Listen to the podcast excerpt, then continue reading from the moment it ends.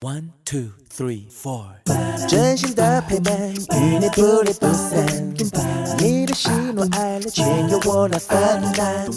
这是高雄人马吉的电台，九四三，就是赞。人生，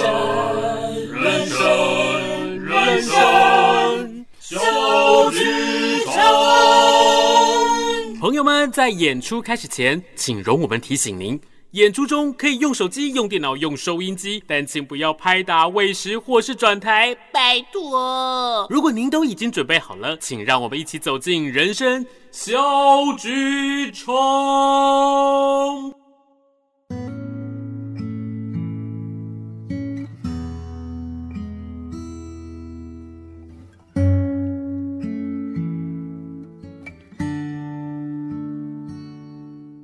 Hello，所有的听众伙伴们，大家好，欢迎来到九四三人生小剧场，我是汉轩。在今天，大家想要听到一个什么样的好故事？想要听到一个什么样的好作品呢？今天呢，汉轩为大家邀请到一个很棒的朋友，他呢真的是多才多艺。我们先来请柯洁好好的来介绍一下他自己，好不好？Hello，大家好，我是柯洁。然后，呃，我本身是学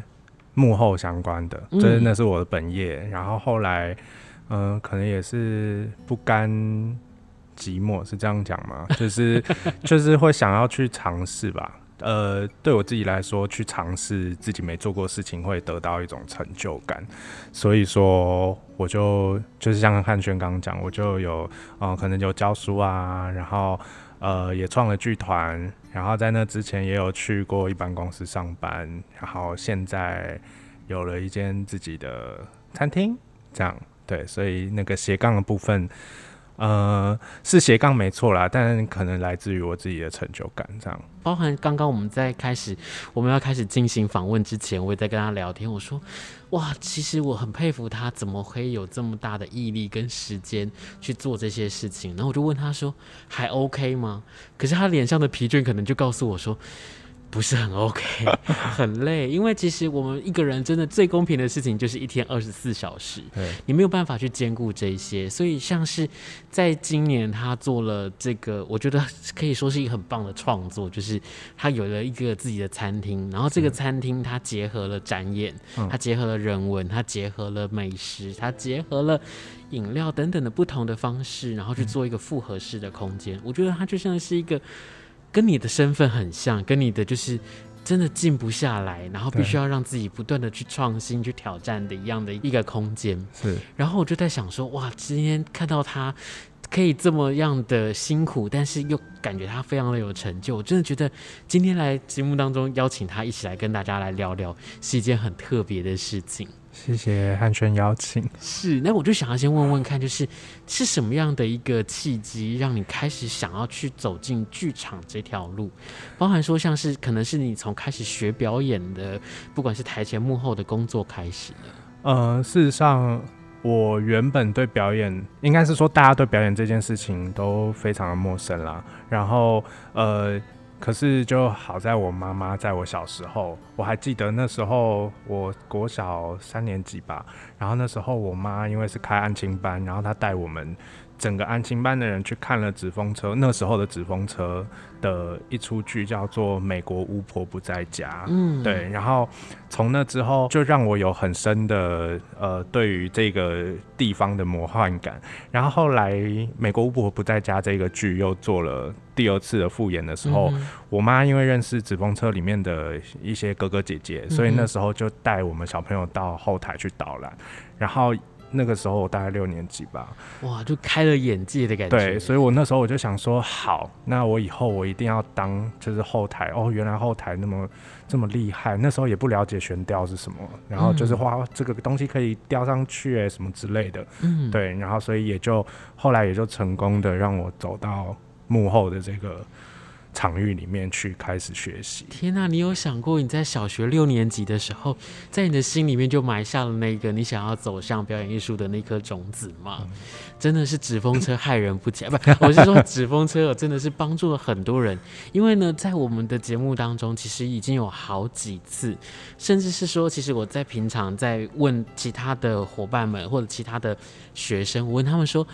你有看过演出吗？你有看过戏吗？很多人的回答都是纸风车。哦，那纸风车真的是在我们不管是在小的时候也好，或者长大也好，在我们的生活当中，其实它在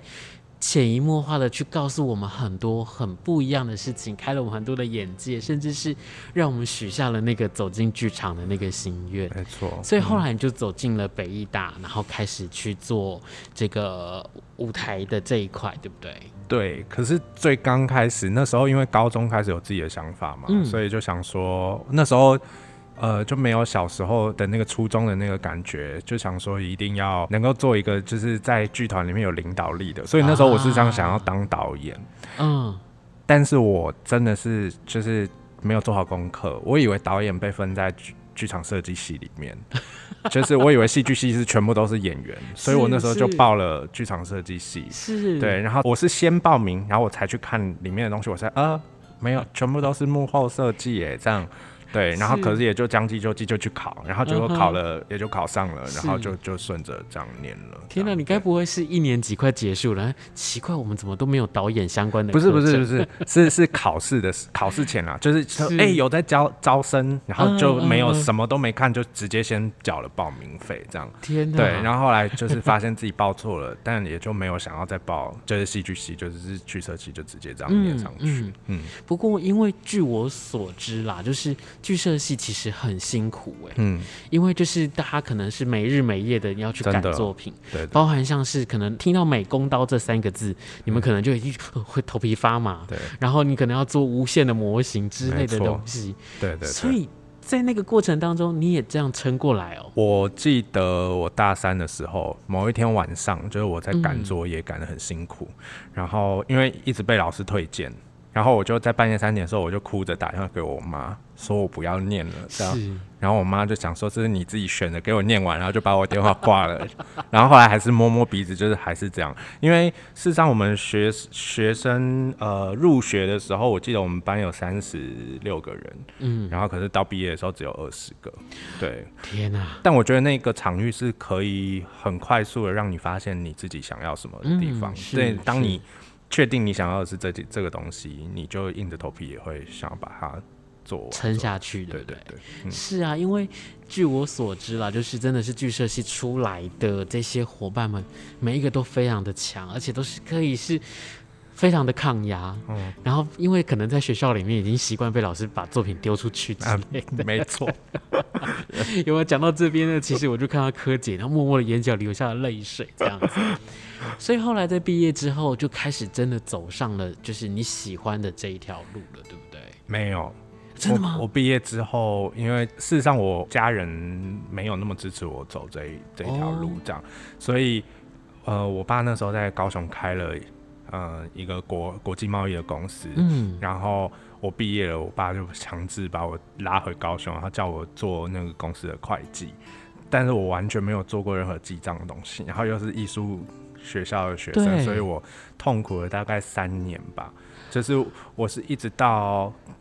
那时候觉得我不行，这样下去了，是才后来才开始创剧团，然后才开始做创作。不然我那时候我觉得我感觉很像忧郁症，每天都郁郁寡欢的那种感觉。你你还可以这样子撑三年哦？对啊，而且中间我还记得有一年我还跑大陆，然后每天都在喝酒，就是就是那种状态。然后我就觉得我到底。就是我的人生到底要追求什么？干嘛？就是这时候我怎么在这里？然后看着身边的同才，就是可能有作品发表啊，嗯、或者是呃有得奖被看见啊，我就会觉得，我我觉得我不要这样下去了。这样是我我相信在那个时候的状态真的会是很不舒服的。对啊，你看到别人的作品发表了，嗯、或者是看到他一步一步的迈向他梦想的那一个原地的时候，你开始会觉得自己。很怀疑你自己，然后甚至是说：“天哪，就是那个酒已经没有办法把自己灌醉了，真的，因为那个心其实已经不在那个地方了。没错，嗯、对啊，所以还好还好，三年过后你就开始走进了剧场这一块，没错，然后开始有了戏剧集，对，没错，是、嗯、是，然后也开始实现了那个导演的梦，对不对？对对，因为嗯、就是我的。创团作就是我自己的第一个导演作品，这样。嗯，嗯对对对，对，因为我看过戏剧集的演出，其实戏剧集演出它很不局限在于，比如说剧场里头，嗯，包含像我，因为我看到的是在魏无营，在榕树广场的演出，是是是。然后呢，我就常常就在想说，哎、欸，到底是什么样的一个想法，或者什么样的一个契机，让你的创作也好，或者是演出，或者是这些故事，这些灵感，它会来自于生活周遭很多不同的地方，所以。你会说，哎、我要把戏剧集的作品定位在哪里？又或者是把柯洁的这些作品定位在什么样的一个剧场里头？其实我很难定位耶，是，所以我就常常在想说，哎、欸，到底是什么样的一个一个想法？然后或者是到底是在你的脑子里面住了一个什么样的精灵，然后让你的这些想法不断的在跳，不断的在跳，然后去看到很多不同的作品，而且这些作品都是好看的。谢谢。感谢，对，应该是说，呃，因为我们创团做第一部作品就是在博二嘛，是，然后好像很多高雄的团体，他们的初步的第一站都会到博二去做演出，但做完那个演出之后，哎、欸，就结束了，就是原本想说会有很多接下来要干嘛，然后或者是要怎么做，嗯、然后结果后来在这之之间就觉得，哎、欸，奇怪，怎么突然间。自己要做什么？就啊，我做完一个作品，然后嘞，再来呢？对，再来，呢？然后就花了一段时间找自己，嗯、这样，然后再来的话是呃，某天被一个朋友就讲说，哎、欸，你就是你们好像很习惯坐在剧场的演出哈，就是你们学校学院派的，好像都喜欢在剧场做演出哈。啊、然后那时候我才想说，哎、欸，那如果不是在剧场的演出，对，会会长什么样子？这样，嗯、对对对对对。所以也因为这个样子，开始跨出了剧场的这个黑盒子。对，嗯、对。然后其实就像是呃，我们很常听到人家会说，世界就是一座剧场。是。其实，在生活当中，很多的时刻，有很多的角落都有不同的故事在发生。那我们怎么去看待它？又或者是我们怎么在我们的故事里面，让大家去觉得说，哎，这个故事跟我们是有关系的，是贴近的。嗯、那不外乎可能是亲情、友情，或者是爱情。嗯，那其实，在这些生活当中，我们有没有用心的去体会它，去感受它？又或者是像戏剧集一样，它就像是一个嬉戏一样，我们一起去玩这样的一件事情。我觉得那是一个很快乐的事。嗯哼。然后后来，在接下来，我就在呃学校里头，我遇到了柯洁。对，然后学校里头遇到柯姐呢，不是跟柯姐开始先聊天，是跟柯姐的学生先聊天啊，真的。然后他们就说，柯姐老师有点严格，柯姐老师对我们有点狠。柯洁老师他可能要叫我们读很多不同的作品，然后呢，或者是说在这些作品里面，他可能会很需要学生们给他一些不同的想法。是，然后我就想说，很棒哎，就是因为其实我知道你在逼着他们前进，逼着他们去思考，或者逼着他们去阅读。对，但是以现在很多的学生，当然不是全部了，很多的学生他们已经不阅读了，他们甚至是。叫他看个影片，他会觉得啊，我很累哎，没错。然后我、嗯、我我现在手机只是要拿来上就是 IG，或者是我要去玩手游之类的。然后我就想说，哎、欸，是什么样的一个一个想法，让你在走进了教育的那个现场之后，你开始用了不同的方式去面对你的学生吗？嗯，呃，事实上我。一进真的进到教职里面的时候，刚、嗯、开始是教国中生，然后他还是比较属于一个对我来说比较像是工作坊的性质，哦、就是比较还是在玩，哦、就是我是我可能我只要知道他们这堂课可以开开心心的，然后我可以把我想要告诉他们的事情告诉他们就好了。嗯，对。但是后来我到高中端的时候当了导师，就是第一次当导师，然后我就发现就是。好像大家会对进这种表演相关科系的学生会有一种直接会有一种他们呃成绩不好呃不会念书，然后很笨这种这种特质，嗯、哼哼哼然后我就开始就是想要帮他们从各四面八方就是来补充一些东西的同时，我就发现哎、欸，他们不是考试考不好他们是不想看题目。就是他们不愿意把题目读完。嗯，然后当我把题目用我的嘴巴一个字一个字念给他们听的时候，他们可以选出正确答案。但是他们自己看的时候，因为他们就会漏字啊，或是跳字啊，然后或者是干脆就不看，然后就乱写。我发现这个问题，所以后来。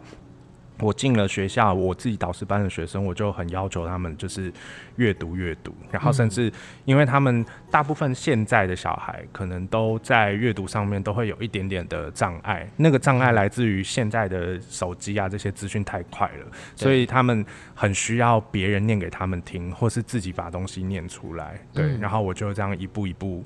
带着他们做，然后透过剧本，透过。呃，文学作品等等的这种东西，嗯、对，对对。不过相信就是透过了这样子的一个，我们把它称之为训练好了，嗯、真的其实可以看到你的学生他在进步，他在改变，而且他会跟其他人不一样。我那时候对他们就是很好，我还去印故事书，就是那种绘本的故事书，嗯、就是我说好，你们不喜欢读，那我们先从字少的开始读起，然后配上图案，你们这样读了会比较有。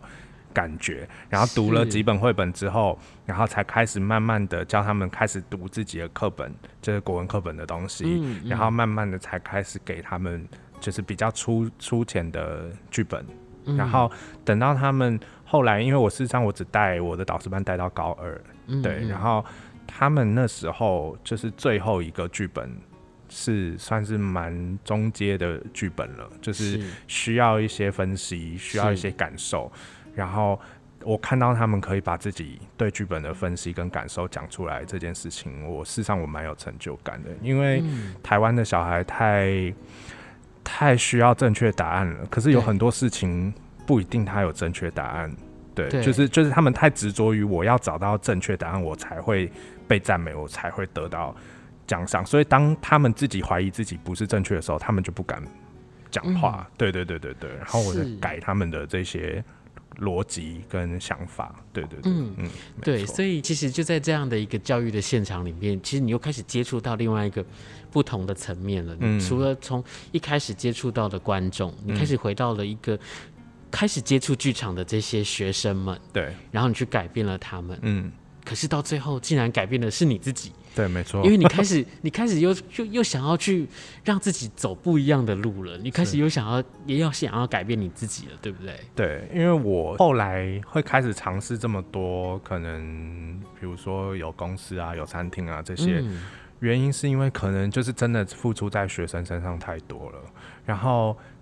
又知道这一行真的不好走，所以会有一种，就是会有一种使命感，就是好，老师先拼拼看，然后之后就是看有没有办法，就是让有真的有这个行业兴趣或者想做事的人，我可以带着你们，就是一起往前走的的想法啦。这样，然后你们现在都先去闯，就是先把你们社会大学该付的学费先。付完，然后我们之后再来一起做事。虽然说现在这样跟我有相同理念的学生趋近于零，但是我自己也会觉得说，呃，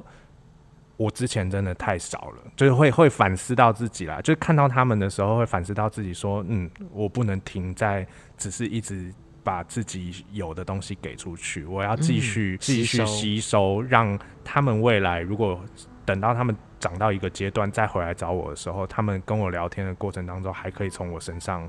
得到东西。这样，嗯、对对对对对，嗯。嗯，所以其实我们聊到这边，我就开始在想说，诶、欸，我把刚刚我们在聊的，从你开始去走进北艺大之前，然后走进北艺大之后，一直到你出来了社会，你开始去做剧场，你开始去做很多不同的工作，走进了教育现场，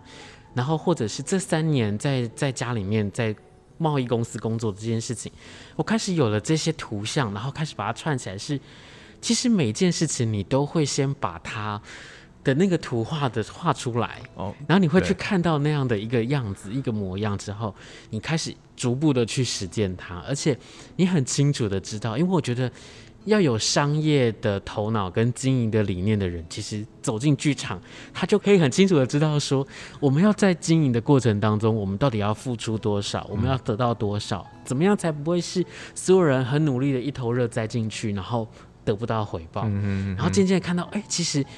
你走过来这条路完全没有浪费耶。对，没错。他真的是累积了很多不同的东西，然后一起一起跟着你的伙伴们。纵使你觉得这样的学生趋近于零，可是你不知道，其实你影响了很多不同的人。嗯嗯。他们可能现在在不同的领域里头，可是他学过了这样的精神，学过了这样子的一个使命感，他也知道怎么样去让自己更加的丰富。是。那我相信，其实。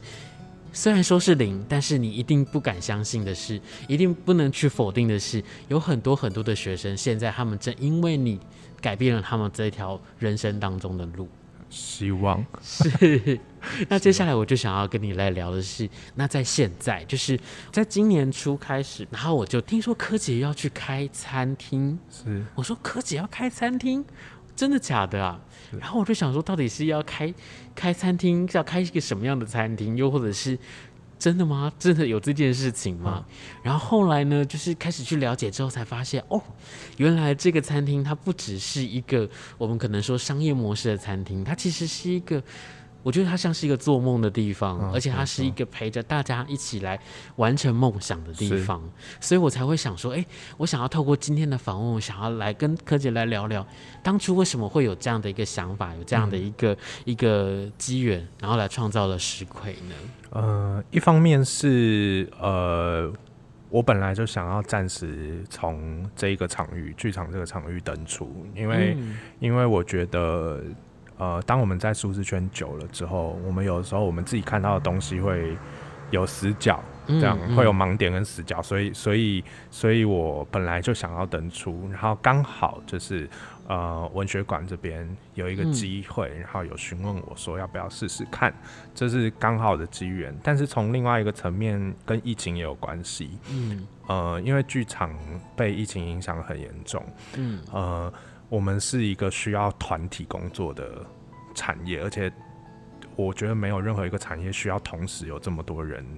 就是在同一个时间点。动工，对，你比如说，嗯、呃，也许可能盖建筑的需要，可是他们也在不同的楼层、不同的高度做不同的事情。但我们是全部密集，而且大家为了同一个目标，在演出的那一个小时，全部人是就是有一一样的精神跟一样的目标在努力的。嗯、我觉得目前我找不到一个产业这个样子，但是疫情它没有办法让我们这样做，然后可能有一些作品他们会转成。线上，嗯，但我自己觉得转成线上是有点像是折中的办法，就是我们大家都知道剧场一定是现场的，才是你有办法感受到那个演员表演跟那个氛围给你的感受，嗯，所以我想要改变观演关系，嗯，就是观众跟演员之间的关系，我觉得，呃，可能在我自己的逻辑啦，我不确定，我现在也还在尝试实验中，但是在我自己的逻辑，我觉得我们可能要从多对。一要变成一对一的形式来去做铺陈，然后我想要试试看这样对，所以呃，我就那时候再加上刚好有这个机缘，我就想说好，那我来创造一个新的新的观演关系的一个空间，然后它可能不再是大家所谓定义的艺术空间或者是替代空间，而是一个很常见的某一间餐厅。啊，当这样。被撞击有火花的时候，它会有的什么东西产生？这样，嗯、对对对对对，嗯。而且这个地点就很棒，它就是在文学馆的一楼。对，然后呢，你可能走在民生路上，然后傍晚时分，你就看到，哎，怎么文学馆的一个角落，然后是灯火通明。对。或者是说你在平常散步的时候，你会看到一个很舒适的小角落。对。然后这个角落里面，它其实会带给你很多不一样的想象，嗯、不一样的空间。它就叫做石葵。嗯。对，所以我就在想说，哇，其实有这样子的一个空间，然后不管是对于表演者来说，又或者是对很多不管是在呃餐饮业的也好，又或者是走进表演艺术的这个产业的台前幕后的这些工作的人来说，我真的觉得他在这两年的时间真的是需要转变的时刻。嗯，那我就想说，哎，到底是什么样的一个线上的模式，它才能够去带给观众这些？真正不一样的感受，感受，嗯，对。但是我真的看到了，就是大家现在都还在努力，都还在尝试，没错。那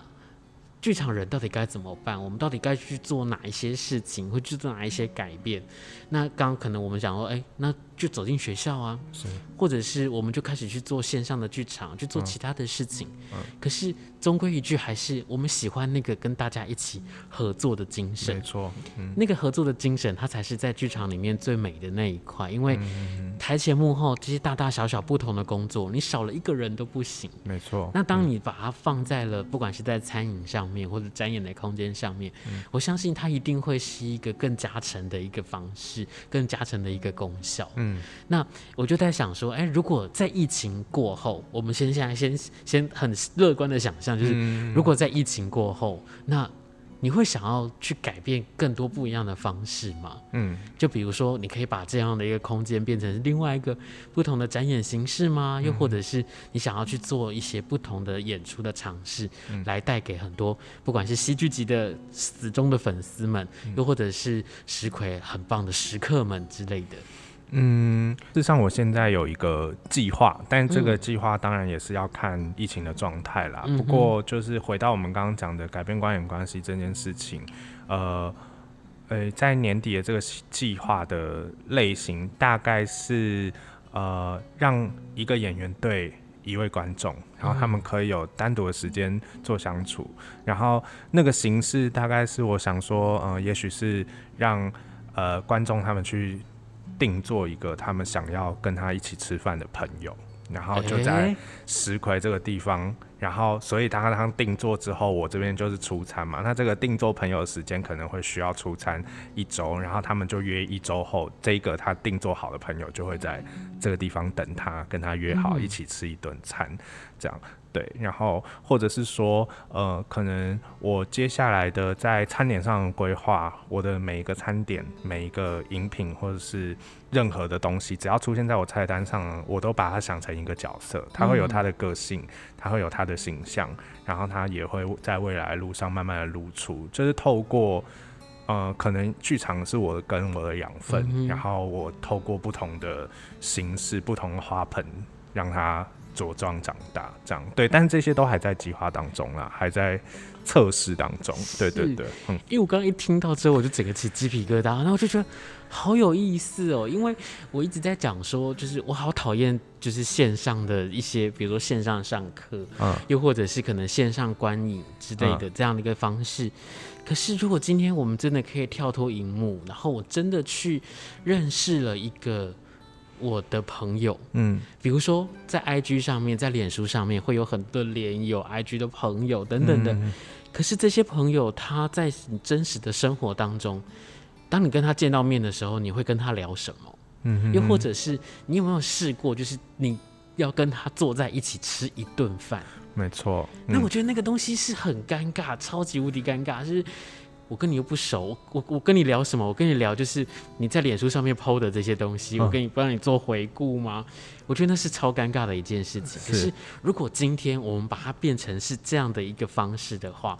我觉得它是会是一个非常特别而且非常有创意的，对，就像是我想到就几年前河床上的剧团他们就做了一个是在饭店里面的，那可是，在饭店里面，其实我听到的那个当下，跟我看到的那个当下，其实我会有点害怕。是，我是表演者，我会害怕。我我今天进来的会是一个什么样子的一个住房的客人呢？又或者是今天是一个住房的客人走进去之后，哇，这个表演它是一个未知，嗯，那未知对大家来说真的是可怕的来源。对，那我就想，哎、欸，今天如果把它变成是一个定制的，是哇，那真的一切的事情就改变了。对，那所有的那种立场开始去做不同的转变。嗯嗯，那这一顿饭，我觉得他会吃得非常的有意思。对，这是目前我的理想，嗯、但是实际上还有很多要去克服的东西。但我的个性本来就这样，就是是啊，就是也可能是对这个场域还是有热情在吧，就是对剧场这个场域，所以会希望他如果能够透过不同样的